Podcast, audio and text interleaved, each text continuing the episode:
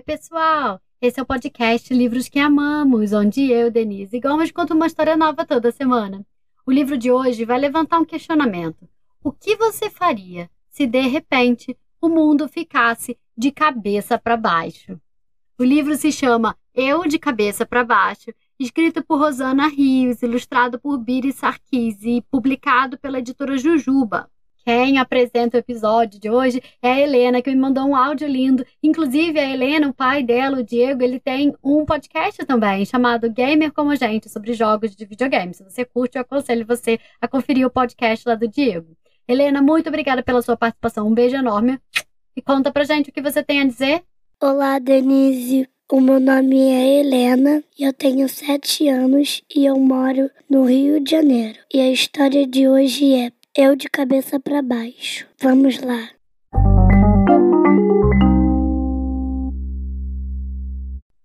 Aí todo mundo saiu. Todo mundo mesmo. Foi estranho, porque eu nunca tinha ficado sozinho em casa. Mas naquele dia, as coisas aconteceram de um jeito tão diferente, tão ao contrário, tão de cabeça para baixo. Nossa mãe não ia trabalhar, porque precisava levar a chata da minha irmã no posto de saúde para tomar vacina. Nosso pai não ia conseguir sair mais cedo do trabalho. O implicante do meu irmão tinha provas na faculdade. Era o dia de o vô jogar xadrez no campeonato do bairro. E nenhuma das tias, primas e vizinhas que viviam lá em casa estava por perto. Até o Tevildo, o nosso gato, tinha passado a última noite na clínica porque se esfolou todo numa briga na rua e o veterinário disse que era melhor ele ficar lá para tomar os remédios e não arrancar os curativos. E eu? Eu estava com o pé engessado, tinha me machucado no jogo de bola do domingo e não podia nem ir para a escola, nem sair com nenhum deles. Que estranho! Todo mundo fora de casa, menos eu. E eu me deixar sozinho. Antes de sair com a chata da minha irmã, ah, ela não parava de reclamar que não queria tomar vacina, minha mãe me disse: Promete que não vai sair de casa, não vai se debruçar nas janelas, não vai ligar nada, nem telefonar para ninguém não vai mexer em nada, nem pegar coisas que não são suas? Bah, que graça tinha ficar em casa sozinho pela primeira vez na vida, sem poder ligar as coisas, nem mexer naquilo em que eu nunca mexia. Minha mãe sabe direitinho fazer uma coisa boa ficar sem graça. Eu tive que prometer, né? E todo mundo sabe que quando eu prometo uma coisa, eu faço o que prometi. Já disse que todo mundo saiu? Pois é, todo mundo mesmo. E eu não podia fazer nada divertido. Nem ligar a TV e ver os programas que eles diziam que eu sou muito novo para ver. Nem ir fuçar no videogame do meu irmão só para deixar ele irritado e me vingar da mania que ele tem de me chamar de miolo mole. Nem desatarrachar as cabeças das bonecas da minha irmã para deixar ela apavorada. Nem brincar com as peças do jogo de xadrez do vô. Nem ligar o computador do pai. Nem telefonar para os primos que moram nos outros estados nem abrir o armário em que nossa mãe tranca o pote de biscoitos e a caixa de bombons. Fui para a sala arrastando o gesso. Não era muito grande, nem muito pesado, mas eu arrastei só para deixar um caminho branco no chão. Bem feito para eles. Eu disse que eu não queria engessar. Então eu me deitei no chão, no tapete vermelho que tem no meio da sala, e comecei a pensar numa lista de coisas que podia fazer. Eu podia dormir. Mas quem tem sono quando está sozinho em casa? Eu podia ler um livro, o gibi, mas já tinha lido todos umas três vezes. Eu podia desenhar, mas meu caderno de desenhos tinha desaparecido. Eu podia. Ah, podia. Hum, podia. Eu podia ficar ali olhando para as paredes sem falar nada, nem fazer nada, nem mexer em nada. Mas isso é o que todo mundo queria que eu fizesse. E é muito chato fazer as coisas que todo mundo quer que a gente faça. Então, quando já estava pensando que ia passar horas sozinho sem poder fazer porcaria nenhuma, eu olhei para o teto.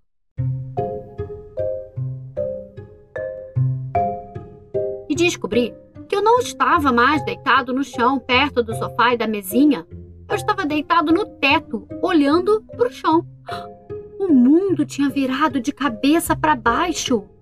Ai, deu um frio na barriga. Como aquilo tinha acontecido? Na hora eu me segurei no tapete. Pelo menos ele parecia que estava grudado no teto, e enquanto eu estivesse em cima dele, eu não ia despencar lá para baixo ou para cima. Ah, sei lá, eu não ia cair. Mas quando me mexi para ver se conseguia deslizar no chão, teto, a bolinha de borracha que estava no meu bolso caiu e foi para lá embaixo, ah, em cima, e começou a pular no teto que agora tinha virado chão. Eu queria pegar minha bolinha de volta, mas quem disse que eu conseguia?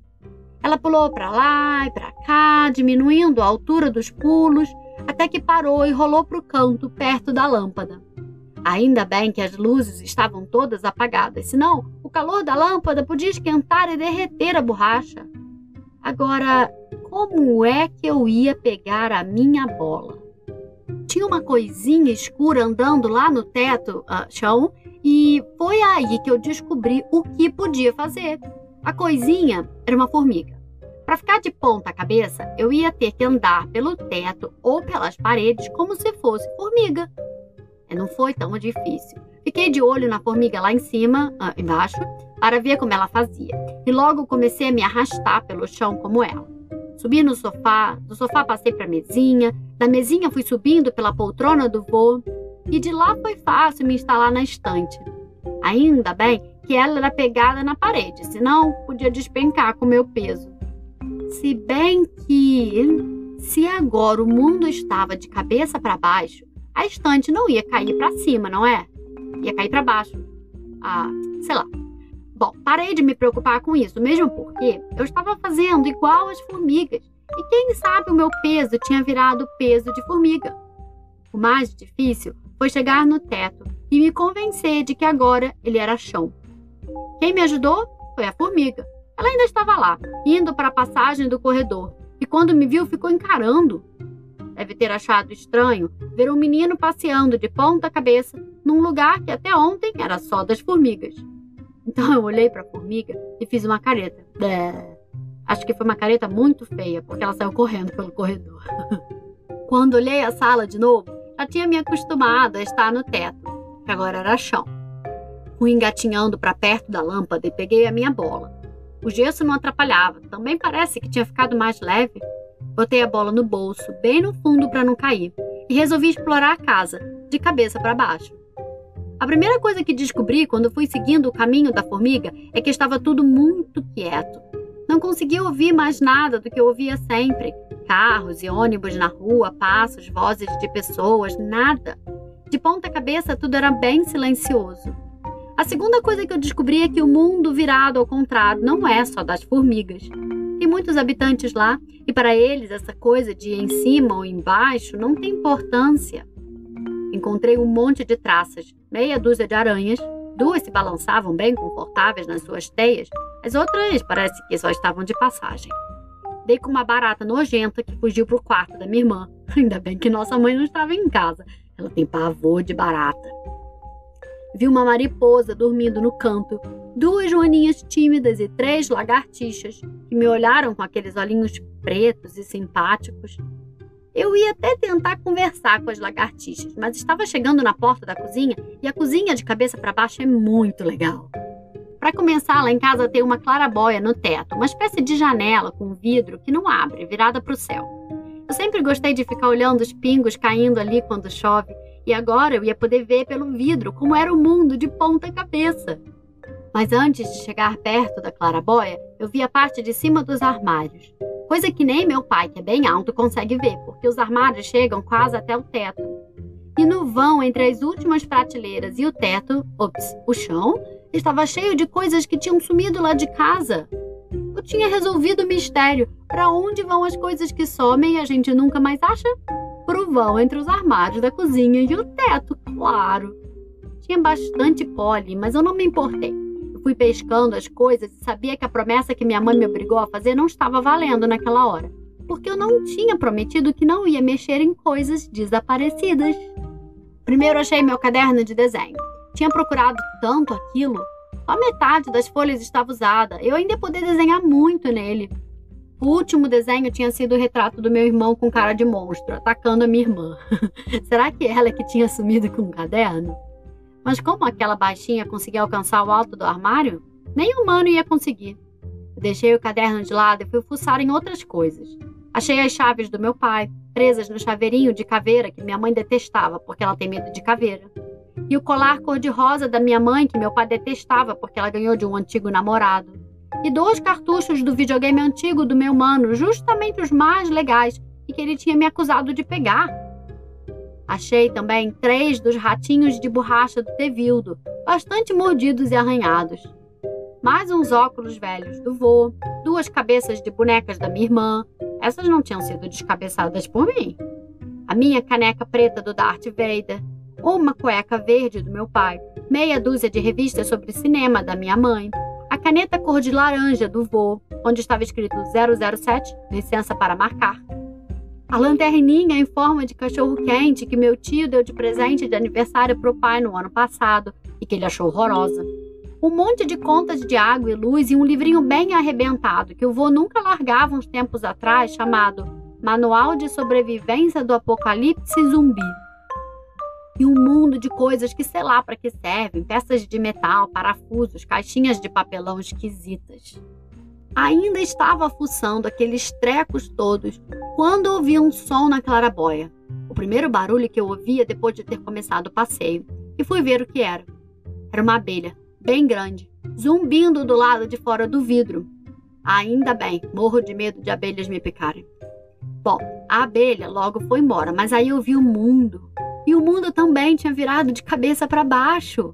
Sabe aquele frio na barriga que eu tive antes? Pois é, eu tive de novo. Só que bem pior. Pelo vidro dava para ver umas nuvenzinhas e o céu lá embaixo, parecendo um buraco azul sem fim. Dava para ver o alto dos prédios na rua, galhos de árvores balançando, uns passarinhos voando de ponta cabeça. Aí eu me apavorei mesmo. O que tinha acontecido com a minha mãe e os manos e com os carros nas ruas e com todas as pessoas que estavam andando na calçada quando o mundo virou ao contrário? Será que todos despencaram naquele azul enorme e estavam caindo num abismo sem fim? E se eu fosse lá fora? Também iria cair sem parar, até o céu ficar negro, cheio de estrelas e sem ar? Fiquei com tanto medo que tive de sair de perto da clarabóia. Nem liguei mais para as coisas desaparecidas que tinha encontrado no vão dos armários. Eu precisava voltar para a sala. Ali era bem mais seguro, sem clarabóias nem aberturas para o mundo lá fora. Voltei engatinhando, tentando me sentir formiga de novo. As aranhas se balançaram nas teias e as lagartixas ficaram me olhando com cara de já vai, tão cedo? Mas eu nem liguei para elas. Na sala, olhei o teto. Senti saudades. Grudados lá em cima estavam a estante, a mesinha, a poltrona, o sofá, o tapete vermelho. Precisava fazer o mundo voltar ao normal. Claro que era bom ficar sozinho, sem ninguém para mandar em mim, eu já estava com saudades da família toda, até da chata da minha irmã e do implicante do meu irmão. E se eles nunca mais voltassem e eu tivesse de morar para sempre numa casa vazia de cabeça para baixo? De repente, tive uma ideia do que fazer. Fui para perto da estante que tinha escalado, me ajeitei na quina da parede e peguei a bola de borracha no bolso. Ela começou a encrenca. Ela ia ter de acabar com aquilo. Mirei o chão, que agora era teto, e joguei a bola com toda a força. Ela bateu no chão, a teta saltou, quase encostou no meu nariz, voltou e foi diminuindo os saltos até que parou lá em cima, perto do sofá. Tratei de engolir o medo e me fiz de formiga de novo. Subi na prateleira da estante, de lá me agarrei na poltrona do vô, segurei o tampo da mesinha e deixei o pé com o gesso cair no sofá. Abracei o braço do sofá com toda a força hum, e fechei os olhos. Achei que estava sentindo o mundo desvirar. O frio na barriga voltou com tudo e eu fiquei um tempão sem ter coragem de abrir os olhos. Foi então que comecei a ouvir os barulhos da rua. Carros, buzinas, o ronco dos ônibus na avenida lá fora, vozes, latidos. Devagarinho, bem de leve, eu abri um olho. Depois o outro. Ainda estava agarrado no braço do sofá e tudo na minha cabeça estava confuso. Onde era o chão? Onde era o teto? Vi minha bolinha caída ali do lado, estendi o braço e peguei. Respirei fundo e joguei de leve no chão. Teto? Para ver se ela rolava ou caía. Ela rolou um pouco e parou quando encontrou o tapete vermelho. O mundo estava normal outra vez. Ergui o corpo, botei os dois pés no chão, agora era chão mesmo. Fiquei em pé, dei um passo, outro. O gesso estava pesado de novo deixou uma marca no piso. Ufa! Nem tive tempo de comemorar. Ouvi um barulhinho na porta, ela se abriu e meu pai entrou. Eu soltei um berro de alegria. Pai, que bom que é você! Ele me abraçou, perguntou onde estava todo mundo e até eu explicar que a mãe tinha ido com a mana ao posto de saúde, o vô estava no campeonato de xadrez, o mano na faculdade e o Tevildo no veterinário, o pessoal foi chegando. Minha irmã ainda estava com cara de choro, mas como tinham passado na sorveteria depois do posto, ela ganhou um picolé melequento e já tinha se esquecido da vacina. Eu abracei a mana e me melequei todo no picolé. Aí todo mundo riu e nossa mãe disse que ia ter sorvete para todos depois do jantar. O vô chegou bem nessa hora e disse: Oba, sorvete! E mostrou para todo mundo o troféu de melhor jogador de xadrez do bairro que ele tinha ganhado. Para completar, meu irmão chegou com o Tevildo. Depois da faculdade, ele passou na clínica e trouxe o nosso gato, já sem os curativos e lambendo as patas, com cara de quem estava pronto para encarar outra briga na rua.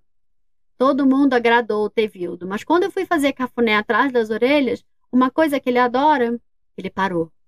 Olhou bem para mim, com aqueles olhos verdes meio fechados, e miou de um jeito diferente. Miau. Eu disse: O que foi? E juro, o gato olhou para o teto, depois olhou para mim, depois olhou para a bolinha de borracha, depois deu uma lambida na minha mão e foi se deitar no tapetinho vermelho. Ele sabia. Ele sabia que o mundo tinha virado de cabeça para baixo e que eu tinha andado no teto feito formiga. Passei aquela noite me sentindo muito estranho. Queria contar para todos eles o que tinha acontecido, mas não achava coragem. Ninguém ia acreditar. Meu pai ia rir daquele jeito, minha mãe ia dizer que eu tinha muita imaginação e que ia ser escritor quando crescesse. Minha irmã era capaz de chorar de medo. E meu irmão ia me chamar de miolo mole pelo resto da vida. O vô até poderia acreditar, mas naquele dia ele estava tão ocupado explicando os lances do jogo de xadrez do campeonato que não ia ligar para nada que qualquer um dissesse. Mas eu tinha de dizer alguma coisa. Então tive uma ideia genial. Quando todo mundo estava tomando sorvete na cozinha, depois do jantar, eu disse: Sabem, eu tive um sonho esquisito hoje. Sonhei que todas as coisas que já sumiram aqui em casa estavam lá no vão dos armários da cozinha. Todo mundo riu e nossa mãe perguntou: Que coisas são essas, hein? Aí eu falei do chaveirinho de caveira, o colar cor-de-rosa, o manual sobre o apocalipse zumbi, os ratinhos de borracha, a caneca preta do Darth Vader, a lanterna em forma de cachorro quente. Eles foram parando de rir e ficaram olhando uns para a cara dos outros, como quem diz: ah, será possível? até que o vô se levantou e foi até a área de serviço para buscar a escadinha de limpar janelas. Vamos ver, ele disse. Quando o pai subiu lá e começou a tirar as coisas empoeiradas do vão, foi um silêncio de assustar. Ninguém entendia como eu tinha sonhado com aquilo. Eu não podia ter subido lá para olhar. Eles sabiam que eu não conseguia carregar a escada, muito menos subir nela com o pé engessado. Minha irmã abriu o berreiro quando viu as cabeças de bonecas. Meu irmão arregalou os olhos quando pegou os cartuchos de videogame. Mas o mais estranho foi que o Tevildo fez quando pegaram os ratinhos, lavaram no tanque para tirar o pó e deram para ele brincar. Ele me olhou de novo, com os olhos meio fechados, e soltou um miado diferente. Miau! Aí levantou o rabo e saiu da cozinha com um baita ar de gato ofendido. Nunca mais ele quis brincar com os ratinhos de borracha. E depois daquela noite, meu irmão nunca mais me chamou de miolo mole. O tempo passou. Um dia, quando já tinham tirado o gesso do meu pé e eu estava indo para a escola, parei e olhei para a sala. Não sei bem porquê. Minha irmã estava lá, brincando com uma das bonecas sem cabeça, deitada no tapete vermelho e olhando para o teto, pensando, pensando. Eu quase fui até a sala para dizer alguma coisa, mas achei melhor deixá-la descobrir sozinha. Sei lá, Acho que todo mundo precisa ficar de cabeça para baixo pelo menos um dia na vida.